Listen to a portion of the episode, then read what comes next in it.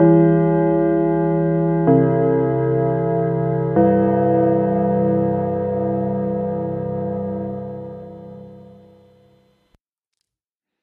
willkommen. Es ist die 48. Ausgabe von den Schulsprechern und ich sage Hallo zu Thomas Brandt. Hallo Thomas. Hallo. Du musst es doch sagen. Herburg. Ja. Hm? Jetzt schon versaut die Einleitung, aber das müssen wir jetzt noch mal machen. Nein, dann machen wir nein. Komm, das Publikum ist das gewöhnt. Okay, ähm, heute mal eine andere Folge als sonst, denn wir haben ähm, Post bekommen. Und zwar von einem äh, netten ähm, Studierenden aus Karlsruhe und der hat uns eine Frage gestellt. Worum ging's denn? Äh, ja, ja, das muss ich, das muss ich die E-Mail wieder raussuchen. okay, komm, dann sage ich es mal. Okay. Ähm, es ging, es ging um, also es, es hatte so mehrere Ebenen. Die, die erste äh, Ebene ist, wie ist es als Lehramtsstudierende Person ähm, mit dem, was man im Studium macht und dem, was man dann später beruflich macht? Da gibt es ja freundlich gesagt, naja, so eine gewisse Kluft dazwischen. Mhm.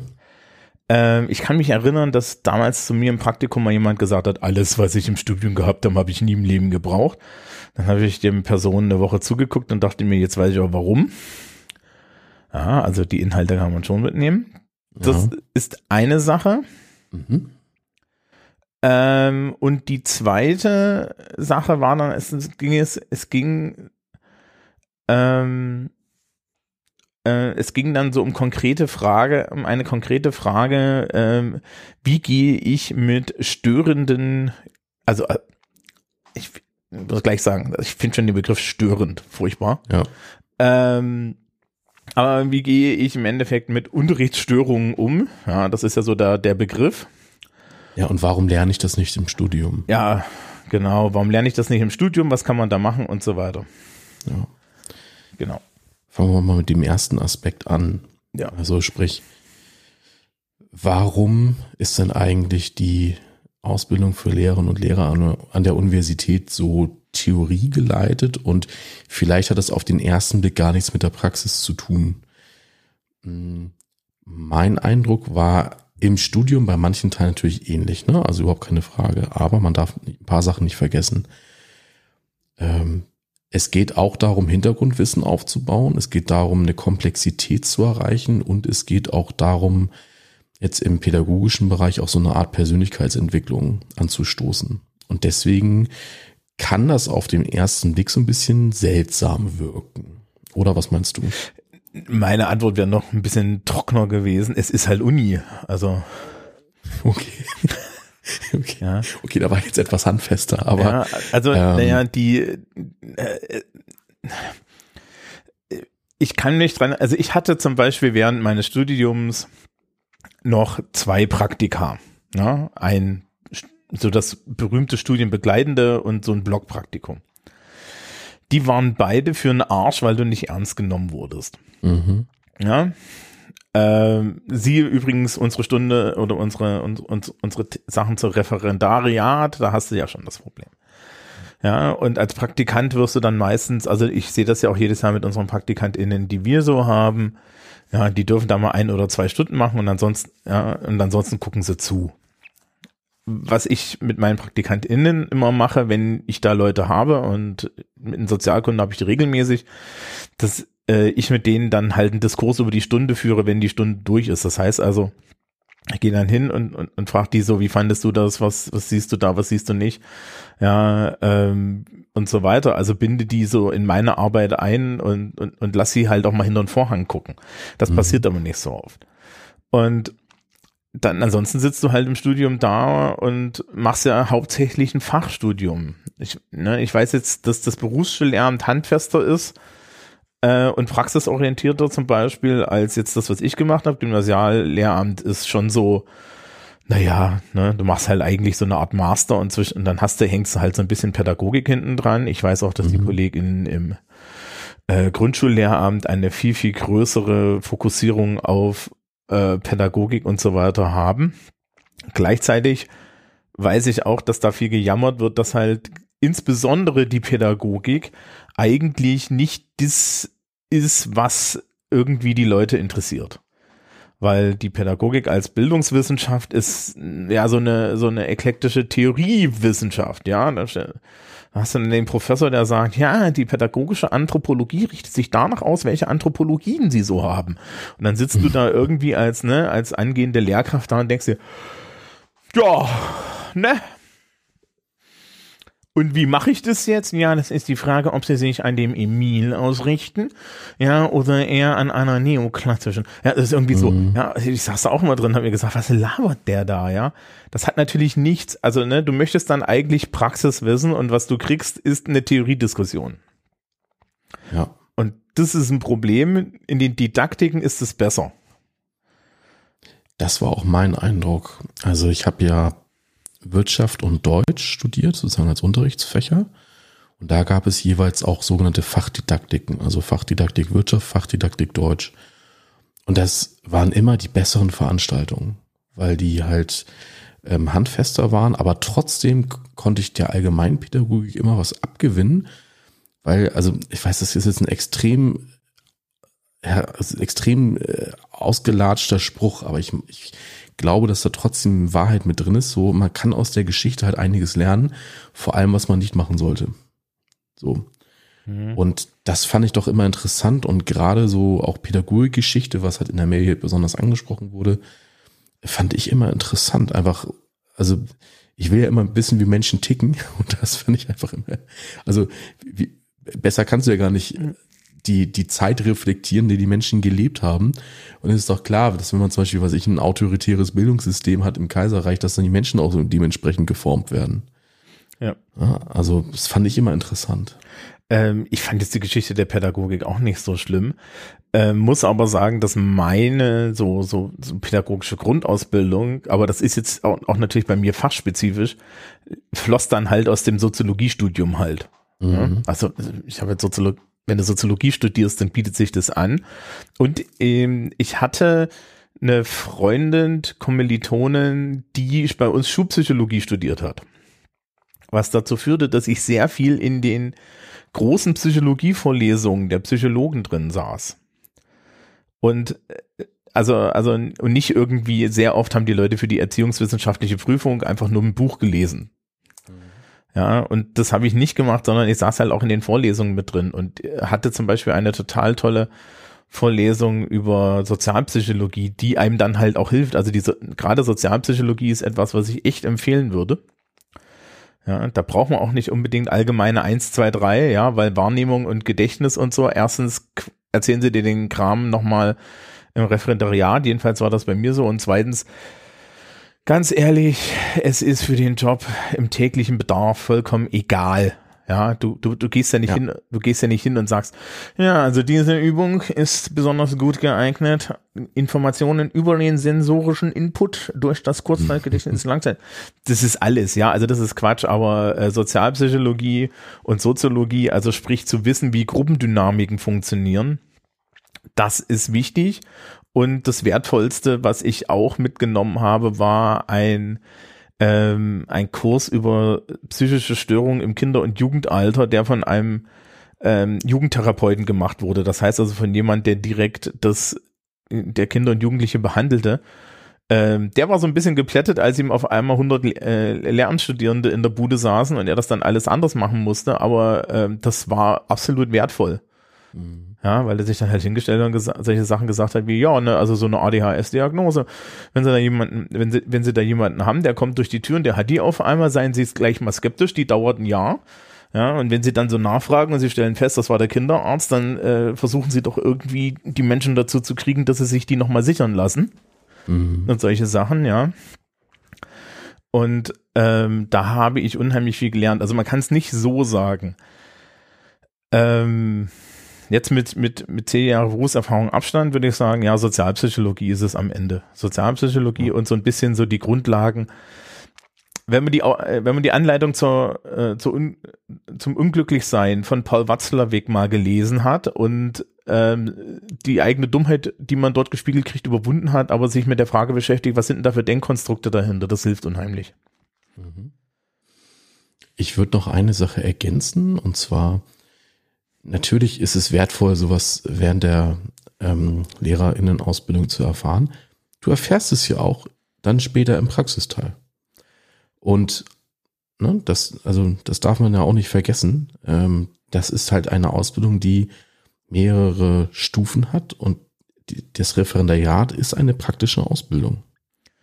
Ja, man sollte vielleicht auch da der, der Uni nicht zu, also der, der Uni nicht zu viel zumuten, würde ich jetzt sagen. Ne? Also die, die, die Uni ist ähm, schon ein, ein Ort, wo man halt theoretisches Wissen erlangt und nicht, nicht so sehr praktisches. Mhm. Und ich finde das, ich finde das jetzt auch nicht schlimm, dass die das, also, ja, also der Vorwurf, dass sie das nicht leisten, ist, ist schwierig, weil ich glaube, sie können und sie wollen das nicht leisten und das steht auch in der LPO nicht so drinne und selbst, ne, also es gab ja mal, äh, es gab ja mal sowas wie pädagogische Hochschulen, wo das dann halt ineinander verknüpft war, das hat man ja zumindest in Bayern dann aufgegeben, ne, und solche, solche Konzepte. Ähm, ja, also das ist, das ist das eine. Ich fand am Ende im Studium dieses Argument auch von Kommilitoninnen und, und Kommilitonen, die das, die, die das auch hatten, dass ja, äh, dass, dass, dass immer diese Praxisausrichtung da sein muss. Das finde ich gar nicht so gut. Weil, wenn ich mir überlege, was heutzutage die Dinge sind, äh, die die Schülerschaft begeistern, dann sind das primär Dinge, wo, wo du erstmal nicht mit rechnest. Also ich bin ja zum Beispiel so ein Schottland-Fan. Ne? Ich war ein halbes Jahr in Schottland und so weiter, habe mich damit mit der Literatur beschäftigt. Ich bin ein Fan von von alt, ja so so altem Englisch, ne? Also so mhm. mittelalterlichem und frühmittelalterlichem Englisch und sowas. Ich baue das immer wieder in den Unterricht ein. Zum einen finden die Leute das dann so ein bisschen als Running Gag lustig, zum anderen hat das dann auch einen Wert. Ja, Natürlich mhm. gucken die dich komisch an, wenn du sagst, ja im Altenglischen. Auf der anderen Seite zeigst du damit Kompetenzen äh, und baust damit Vertrauen auf. Ja, und auf der äh, und, zur, und auf der anderen Seite hast du halt auch schon ähm, so ein Alleinstellungsmerkmal, ja. Also ich weiß, ich habe zum Beispiel eine Kollegin, die die mag unheimlich die Simpsons und die baut halt regelmäßig die Simpsons ein. Ja, ich mag sehr sehr stark Neil Gaiman, das heißt bei mir gibt's Neil Gaiman Texte ja, und lauter solche Sachen. Das heißt, du kannst auch so ein bisschen dein Profil einfach auch durch dein, dein, dein universitäres Studium formen, wenn du die anderen Dinge auch machst. Also so diese reine Zielrichtung darauf, dass ich, dass ich, dass ich so einfach nur so zum, Praktik, praktischen Lehrer werde, das finde ich gar nicht so gut, weil wir machen dann doch mehr. Man ist halt kein Roboter, der da vorne steht. Ne? So. Ja, und es ist auch scheiße, wenn du einer bist. ja, okay. Das stimmt natürlich auch, ja. Ich glaube, diesen ersten Teil haben wir besprochen, oder? Ja, ja. Ähm, kommen, wir, kommen wir zu dem zweiten Teil. Also, dem, also der zweite Teil war ja so, wie, also wie kann man mit so einer Situation umgehen, so mit extremen Unterrichtsstörungen? Ähm, ja, also jetzt ist, jetzt sind wir beide Berufsschullehrer. Ich glaube, dass wir solche Störungen gar nicht so oft erleben. Also ich kann jetzt sagen, ich habe das bestimmt jetzt drei, vier, fünf Jahre nicht mehr erlebt. Aber auch hier würde ich noch mal ein paar Sachen sagen. Ähm, es gilt auch grundsätzlich erstmal, das ist richtig, dass sowas im Referendariat gelehrt wird, denn es gibt wahrscheinlich ähm, schulgenaue Konzepte, wie mit solchen Störungen umzugehen ist. Was darüber hinaus auf einer persönlichen Ebene noch stattfindet. Also sowas wie, äh, ich verlasse einfach den Raum, weil die Situation für mich nicht lösbar ist. Das wird zumindest bei mir niemals stattfinden. Ähm, das ist ja auch ein Verlust von Autorität dann für zukünftige Situationen. Die eigentliche, die, die eigentliche ähm, Möglichkeit, wie man da reagiert hat, ist gar nicht dazu kommen zu lassen. Das heißt, dass schon vorher so viel schiefgegangen ist, ähm, dass das jetzt eigentlich nur noch so einen Ausbruch findet. Oder was meinst du? Ja, also ähm, wir, wir können es ja ein bisschen auseinanderklabustern. Äh, also du hast natürlich recht. Wir sind ähm, wir sind jetzt die die schlechtesten Kunden sozusagen für disziplinärische Probleme. Wir haben, ich weiß nicht, Berufsschulen sind nicht ganz Pflichtschulen, aber äh, äh, also nicht ganz frei, ne, ist, ist ein bisschen Halbpflichtschule. Bei mir, ich bin gar nicht an der Pflichtschule, alle Leute bei mir sind freiwillig und Ja, der Standardsatz, wenn es Ihnen hier nicht gefällt, dann gehen Sie die Treppe runter auf der linken Seite, melden Sie sich ab. Ähm, dementsprechend ist auch das Verhalten der Schülerinnen und Schüler gleichzeitig. Hast du trotzdem regelmäßig irgendwelche Disziplinprobleme? Bei uns ist es primär Anwesenheit, was nicht unbedingt Disziplin ist. Ähm, wenn man aus, wenn man sich die Frage stellt, okay, ich habe jetzt so eine Unterrichtsstörung. Ich habe vorhin schon gesagt, mich stört dieser Begriff. Ja, weil er irgendwie vermittelt als, weil er irgendwie vermittelt, dass es ein, dass es so einen monolithischen Unterricht gibt, ja, der dann durch eine Person oder durch einen Umstand gestört wird. Ja, mit dem Argument bräuchte ich auch ein, weiß ich nicht, eine, eine Bodenluftrakete, wenn regelmäßig Hubschrauber über meine Schule fliegen, ja? Weil das ist auch eine Unterrichtsstörung. Also, ne? Boah, du, ich als G20-Geschädigter hier in Hamburg, ne, ich hätte gerne mal so eine Rakete ab und zu mal gehabt. Nein, keine Gewaltfantasien. Aber, äh, ne, also, also die Frage ist ja, äh, die, die Sache ist ja, ich habe meinen Unterricht, der ist jetzt da und ich muss mit allen Phänomenen, die damit zu tun haben, klarkommen. So, und es gibt Phänomene, auf die, äh, auf die kann ich nur reagieren und beten. Feueralarme, ähm, sich übergebende SchülerInnen und so weiter. Ne? Also du hast dann halt so eine bestimmte Menge an Sachen, wo du dann irgendwann mal weißt, wie du damit umgehst. Ja. Die aber prinzipiell nicht planbar sind, ne? Genau, die, die prinzipiell nicht planbar sind, also einfach so shit happens. Ja. Und ähm, das, was jetzt hier geschildert wurde, ist im pädagogischen Bereich und da gibt's halt zum einen den akuten Umgang, und zum anderen den ähm, allgemeinen Umgang. Und der allgemeine Umgang, ähm, da muss man dann sagen, man kann sehr viel im Vorfeld tun, dass es nicht äh, zu dieser Situation kommt. Und ja, indem man halt ein bestimmtes Verhält äh, ein bestimmtes Sozialverhältnis zu seinen Schülerinnen und Schülern pflegt. Ja, so distanzierte Offenheit ist, ist, glaube ich, so der Begriff, den man da jetzt so mal schnell prägen mhm. kann, dass man, das ist jedenfalls bei mir so. Also ich ja, ich, ich spreche zum Beispiel meine Schülerschaft immer mit Sie und Nachnamen an, weil ich Sie und Vorname, das viele Leute benutzen, nicht mag.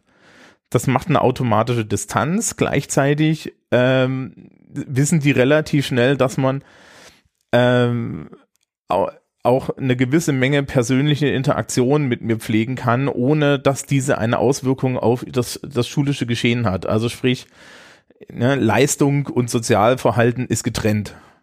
Also ich habe auch schon Menschen, die ich persönlich überhaupt nicht mochte in der Schülerschaft, und das gibt's natürlich auch, problemlos ihre Einser eingetragen, weil das hat das eine halt nichts mit dem anderen zu tun. Ne? Ähm, und andersrum, also ich habe auch schon Menschen gehabt, die ich wirklich sehr, ja, wo, wo du dann halt Leute hast, die du wirklich sehr gern magst, aber sie können halt ums Verrecken kein Englisch. Das ist auch vollkommen okay. Ja, äh, da, da ist es sogar positiv, weil du kannst dann noch mehr machen und solche Sachen. Ne, du kannst besser mit den Menschen arbeiten, wenn du eine gewisse Menge an Rapport hast. Das heißt also, man kann äh, über soziale Interaktion und die sozial äh, äh, im Vorfeld sehr viel tun. Muss, muss man sich aber konkret angucken. Da musst du immer gucken, wie, wie, genau. ne, wie, ist die, wie ist die Klasse drauf, wie ist da die Sozialdynamik und so weiter. Und man muss einen Sinn dafür entwickeln. Und jetzt kommen wir wieder zurück auf unseren Punkt, den wir vorhin gemacht haben. Den entwickelst du nicht im Praktikum, den entwickelst du gerade so im Referendariat. Und auch erst in dem Teil im Referendariat, wo man dich mit, mit so einer Klasse allein lässt. Ja, dann musst du den nämlich entwickeln und äh, ich habe meinen Fair Share im Referendariat von Schülerinnen und Schülern, die mich gehasst haben und wo, wo ich miserabel da drin gestanden habe und nicht ein und aus wusste, die hatte ich ganz genauso. Also na, bin der dann that, got the T-Shirt, ja, ähm, das ist vollkommen okay. Ich glaube, das ist etwas, was man dann auch mitnehmen muss. Aber das ist eine Erfahrung und da ist das Referendariat ja eigentlich ganz toll, weil du weißt, ich bin hier dann irgendwann weg, ja. Mhm. Ähm, ist eigentlich ganz praktisch. Ähm, das heißt also, man kann im Vorfeld viel machen, aber da, da, da würde ich echt sagen, liebes Publikum, falls euch das interessiert, meldet uns bei, meldet euch bei uns und dann sucht, ja, also das muss man wirklich an einem konkreten Fall machen. Und ja. selbst wenn man so, ne, wenn man es mit einem konkreten Fall dann, dann, dann macht, werdet ihr dann sehen, dass Christoph und ich zum Beispiel garantiert unterschiedliche Herangehensweisen haben. Genau, das finde ich nämlich auch, also ähm, man kann nicht erwarten, für jede Störung eine ultimative Lösung an die Hand zu bekommen. Ja. So, ne? Also das, das gibt es nicht. Und das gibt es halt erst recht nicht irgendwie auf einer, auf einer theoretischen Universität. Ähm, es spielen so viele Faktoren eine Rolle, dass man da, dass man da einfach gar keine, ähm, gar keine sinnvolle Handhabe hat. So. Und deswegen muss sich das erst im Praxisteil und im wirklichen Machen ähm, zeigen. Und es ist, wie du es richtigerweise sagtest, ähm, immer auch nochmal personenabhängig. Ja. ja. Ähm, und das, das ist, also, was ich mir da wünschen würde, und ich weiß, das gibt es zu wenig, ist zum Beispiel eine Art Supervision, Intravision für, ja.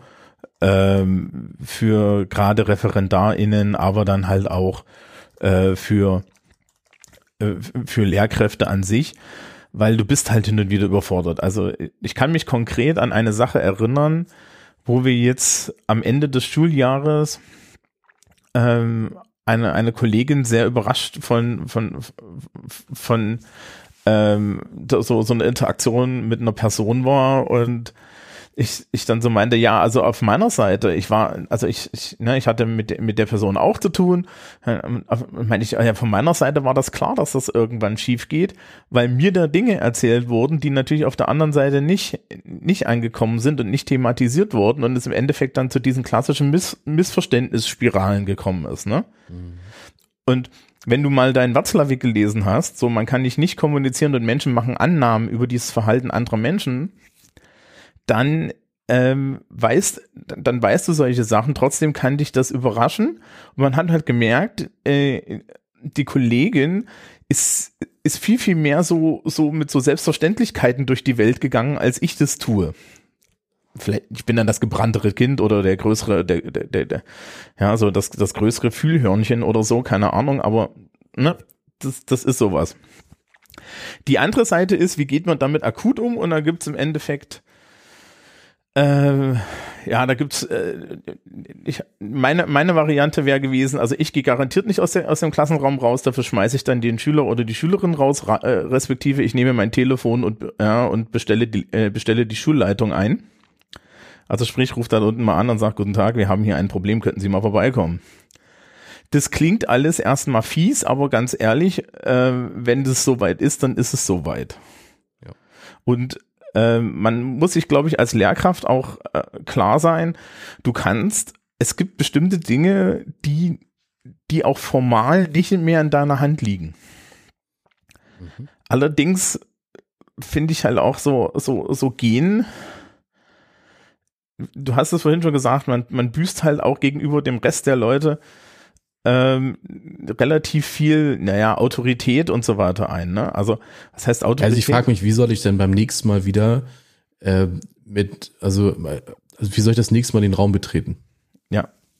Ja, das, ja, ist, das ja diese, ist ja das ist ja so und so so eine Sache, ne, dass es dann äh, durchaus äh, diesen Wettbewerb gibt, bringe ich jetzt die junge Referendarin zum Heulen. Das ist so ein Klassiker, ne? Mhm.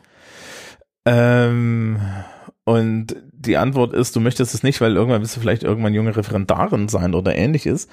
Auf der anderen, äh, auf der anderen Seite, ähm, so, so, so, so Klassen und so Schülerschaft, insbesondere in, in so im, im pubertätsnahen Alter, ne? So irgendwie alles so zwischen 12 bis 16. Das, das ist halt so ein bisschen wie ein Piranha-Becken. Man sollte nicht mit, man, man sollte nicht blutend reingehen. Ja, also ja, genau.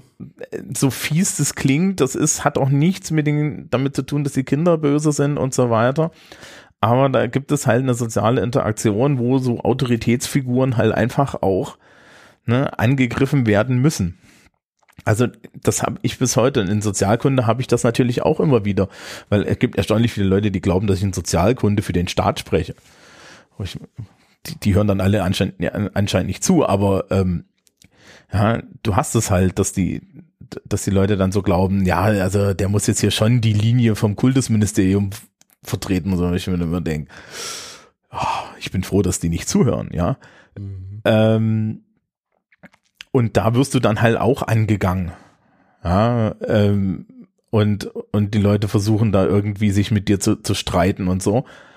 Und das muss ich halt auf einer emotionalen Ebene verarbeiten können oder halt überhaupt nicht emotional verarbeiten. Das geht ja beides. Ne? Man kann das ja, also ich, ich, ich persönlich sehe das heutzutage als rein kognitives Spiel. und das tut, ist sehr gut, ja. Ähm, und insbesondere, wenn es dann bei der anderen, auf der anderen Seite emotional wird, was halt passieren kann, ne? Ähm, dann kannst du nämlich immer noch, hast du nämlich immer noch genug Raum, dass du psychologisch, pädagogisch mit so der einen oder anderen Intervention ähm, da raus, äh, alle wieder rausbekommst, bevor irgendwelcher Schaden entsteht. Ähm, dann, ja, also, also sol, solche Interaktionen äh, muss ich halt irgendwie mal geübt haben, die muss ich mal, die muss ich mal gesehen haben. Ähm, aber da, da gibt es halt Strategien im Endeffekt, wie genau. man da rauskommt. Ja, und wenn alle Stricke reißen, rufst du im Sekretariat an, bittest um die Schulpsychologin oder die Schulleitung, je nachdem, was du hast. Ja, im Zweifel auch beide. Und ähm, dann ist es nicht mehr deine Aufgabe.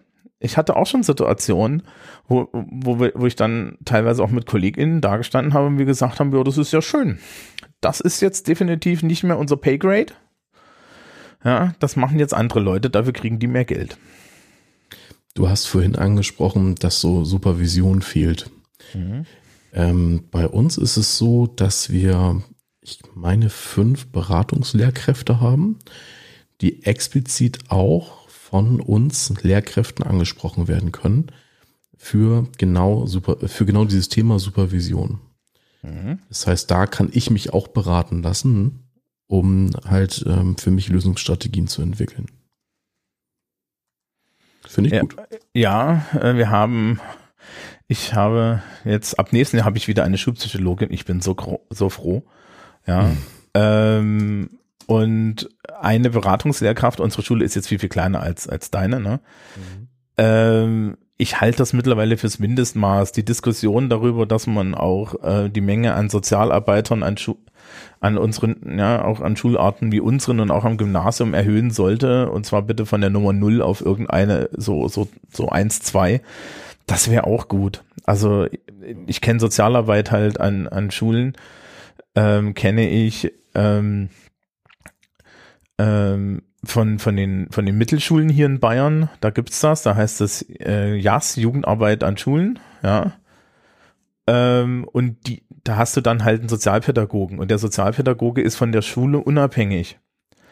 Das heißt, wenn du als Lehrkraft ein, Verhaltensproblem hast, eine Schüler und Schülerin hast, die halt irgendwie so Lebensprobleme hat, die sich dann in den Unterricht ergießen, ne? was halt an Mittelschulen angeblich noch häufiger ist, was ich übrigens nicht glaube, ähm, sondern das ist genauso häufig wie bei allen anderen Sachen, ja, ähm, dann kannst du halt sagen, okay, ähm, ich rufe jetzt die, den, den Jugendarbeiter und der schnappt sich die Person und das Tolle daran ist, und das finde ich ist persönlich sehr wichtig, ähm, in dem Moment ist der Schüler oder die Schülerin auch automatisch erstmal aus diesen ganzen Bestrafungslogiken der Schule draußen. Mhm. Wenn, du, ne, wenn du dem Jassler äh, die Person in die Hand drückst, dann ist das ein pädagogisches Problem und ich muss nicht mehr Verweise um mich werfen. Das kann dann halt sein, dass man sagt, okay, das hier ist jetzt ein Vergehen, das müssen wir offiziell ahnen, da müssen wir jetzt mal einen Zettel schreiben. Ja, aber es kann auch sein, dass dann halt die, man sagt, nee, wir schreiben jetzt hier keine Zettel, weil ähm, hier ist was im Busch und jetzt müssen wir uns das erstmal angucken.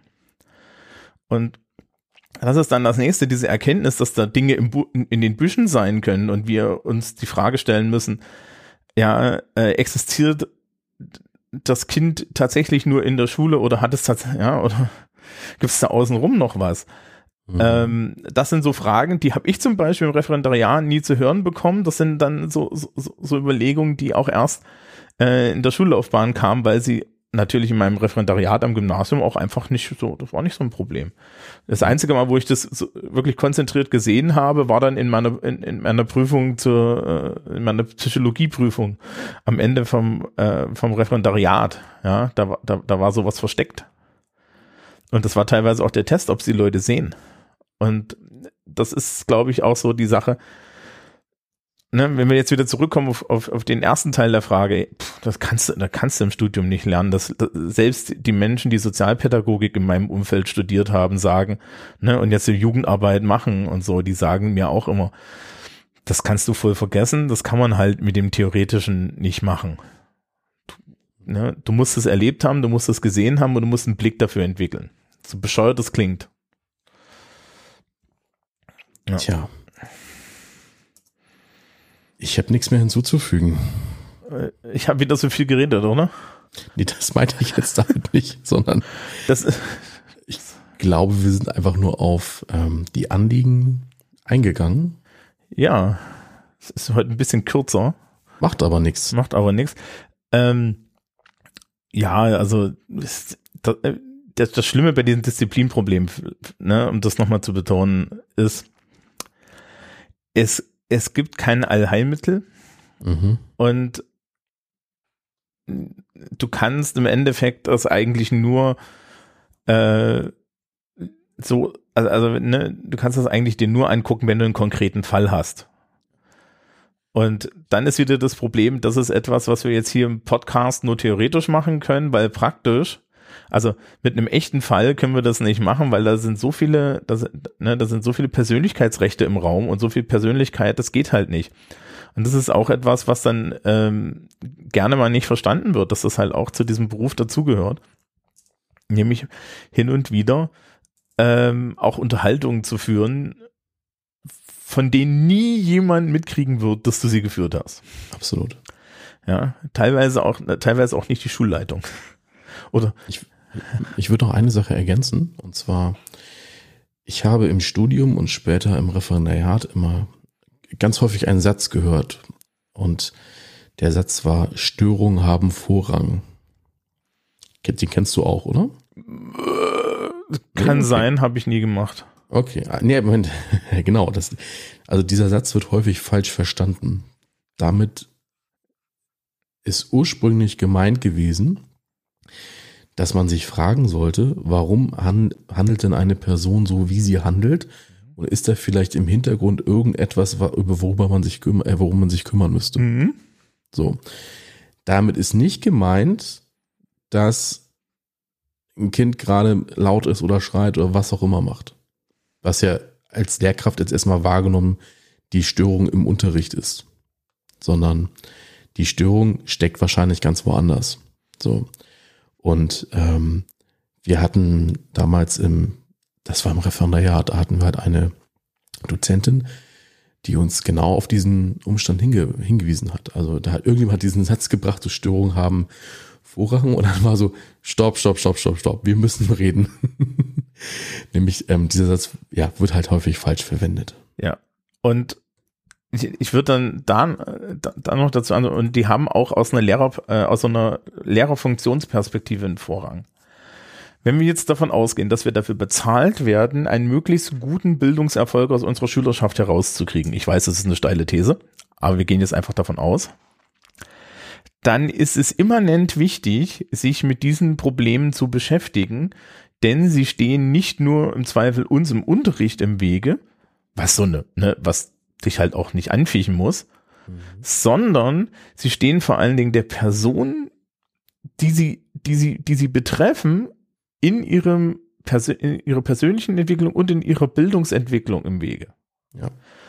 Und das ist tatsächlich, muss ich auch immer sagen, das sind die Sachen, die, die uns in der Schule, wenn du so in die Konferenzen guckst und so weiter, das ist das, was uns am Ende am meisten beschäftigt, dass du da stehst, ja, und immer solche Unterhaltungen hast, aller, was ist denn mit der Person? Warum ist denn die jetzt durchgefallen?